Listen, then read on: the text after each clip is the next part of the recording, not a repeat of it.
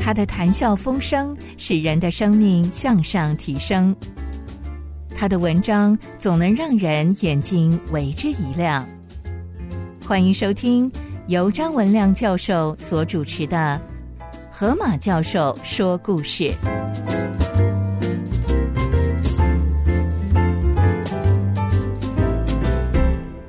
各位先生、各位女士，我是张文亮教授。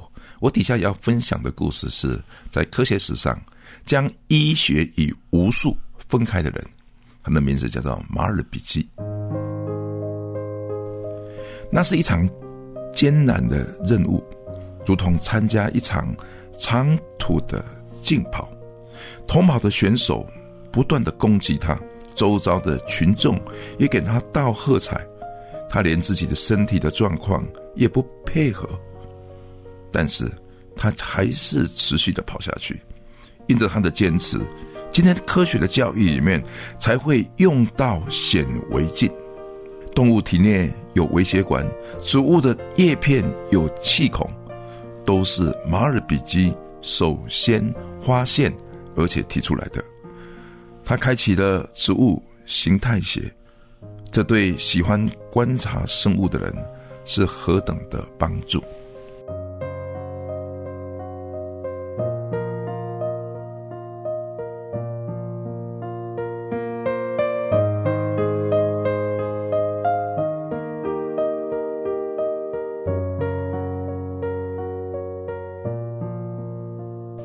马尔比基 （Marcelo m a r p i g i 是一个善良的人，但是马尔比基在学术上的发现，使他几乎得罪了当时的整个世代。马尔比基在一六四六年，他就读于意大利的波隆纳大学，在学期间，他热衷于解剖学。课后，他跟几个同学组成解剖学社，定期讨论。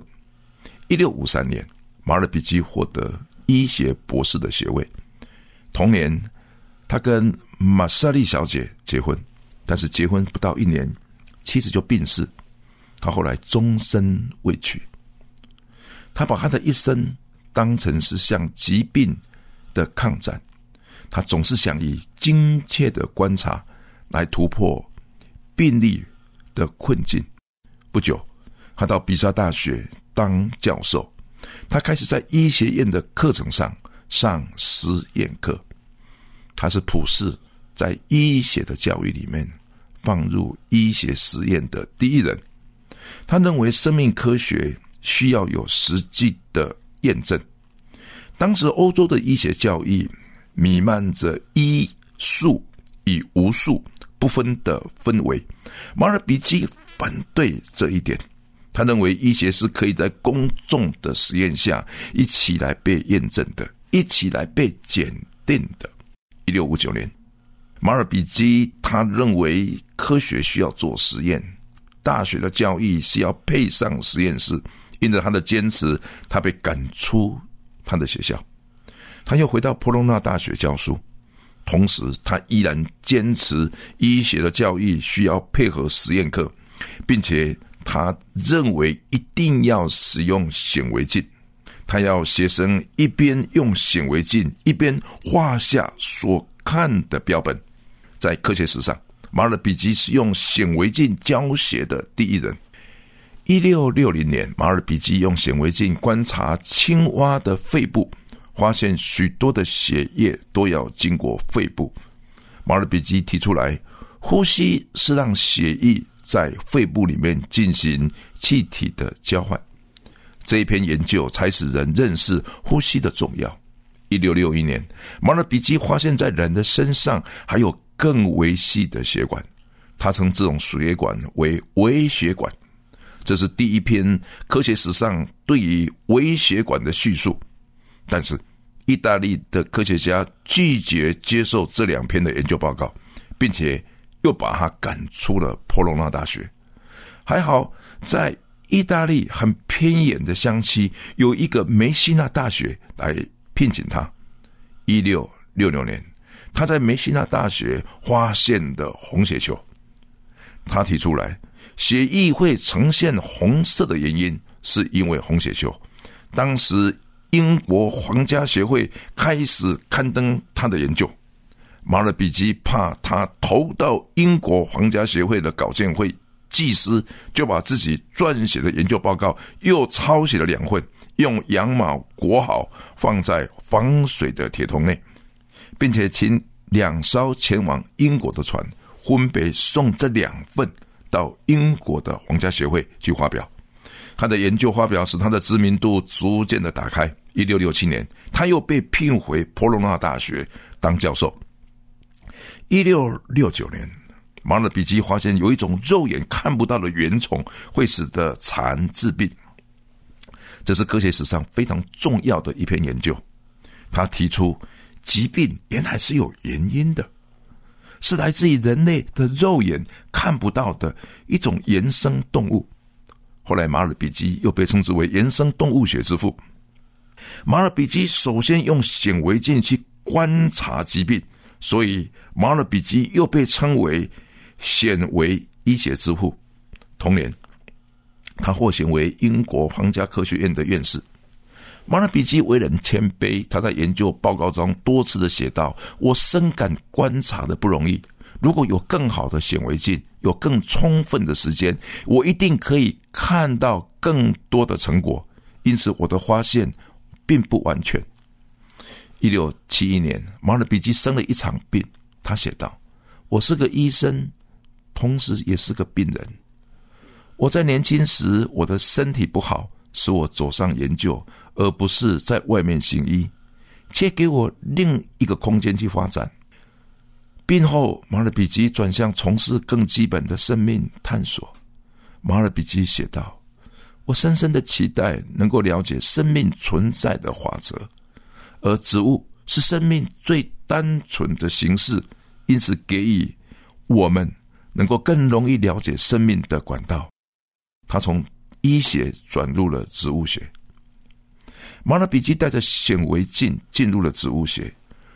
今天我们植物学的课本上有很多的名词都是他首先提出来的，例如皮层、内皮层、维管束效、韧皮部。形成层、薄壁细胞等等，都是他首先提出来的。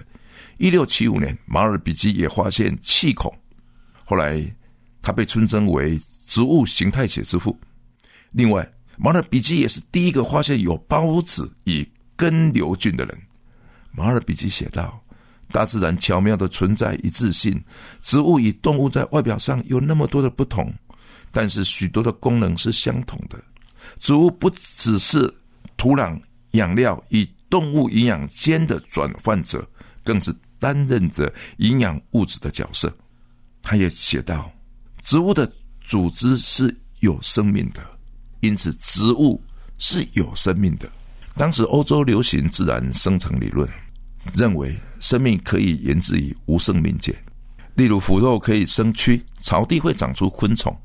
马尔比基强力的反对这种理论，他用显微镜来观察，发现腐肉上面有苍蝇所下的卵，草地上有昆虫的卵，人的肉眼看不到的现象很多，不应该以自己极限的思维成为生命缘起的偏见。一六八四年，马尔比基反对他的人越来越多。有一天，反对他的人冲进了学校的办公室，烧掉他所有的书籍、研究报告与仪器。马尔比基依然不妥协。马尔比基写道：“如果无生命能够产生生命，那么地表底下的深层一定有许多的生物。千万年来，地表下的深层根本就没有生物存在，证明自然生成理论的错误。”马尔比基的晚年研究胚胎学，他提出来，卵细胞在受精之后会发育成为不同的组织与器官。他一生在许多生物科学的领域里面都有重要的发现。在他人生的末了，马尔比基写道：“比起植物的生长年龄，人的一生是太短暂的。在这短暂的日子里面。”我又有疾病，又有其他无关紧要的事情来打扰。从事医学的工作实在是很枯燥，所以我持续的研究植物，不是为了探索更多未知的领域，而是我深深的想知道植物的生命存在的意义。主耶稣，我感谢你。现在的医学教育里面一定用到显微镜，但是却很少人知道，能够把显微镜的研究跟医学连在一起的是这位马尔比基。在历史上，上帝放了很多独特的人，因着他们的坚持，因着他们的努力，因着他们的深刻的对真理的渴慕，而能够往前去。不止在真理上，他们有发现，同时连带的。连周围他所研究的学问也带来了上帝的祝福，因此给后来的人准确的看见。医学与巫术本来就应该要分开。谢谢主，马尔比基的坚持是何等的重要。主啊，医学是你所创造不改变的原理，而巫术。是误用人，误用人的身体，不认识上帝一种偏差的见解。谢谢主，谢谢主，有因着马尔比基的坚持与发现，才能够让我们多少人避开了不必要的受苦，不必要吃的东西，不必要喝的东西，不必要怕的那些忌讳，因为那都是无数。不是上帝真理的法则留在生命里面，可以值得让我们研究，可以让我们去做实验，可以让我们去更深的探讨。主啊，相信你的人是喜爱真理的人，喜爱真理的人也会回来探索那真理的源头。感谢主，在马尔比基的身上看出那个分别为圣的工作。我也相信世世代代里面有不同的孩子、不同的年轻人、不同的学生，因着渴慕真理而迈向，愿意把真理与无数，把上帝的真理与人自己所想出来的偏差的理论，要把它分开，就如同把光与暗分开一样。主，我仰望你，因为今天仍然有许多的医学的知识里面、看法里面，潜藏着无数的偏见。特别是在医学难以突破的地方，更是无数流行昌盛的地方。求主怜悯，我们也躲不开，我们也避不了。求主怜悯，一步一步的前进，一步一步的前进。燕地斯地带，永远有人高举着寻找真理的火把，而走入黑暗的地方，不是为了照亮自己。而是为了照亮周围的人。听我的祷告，奉耶稣基督的名求，阿门。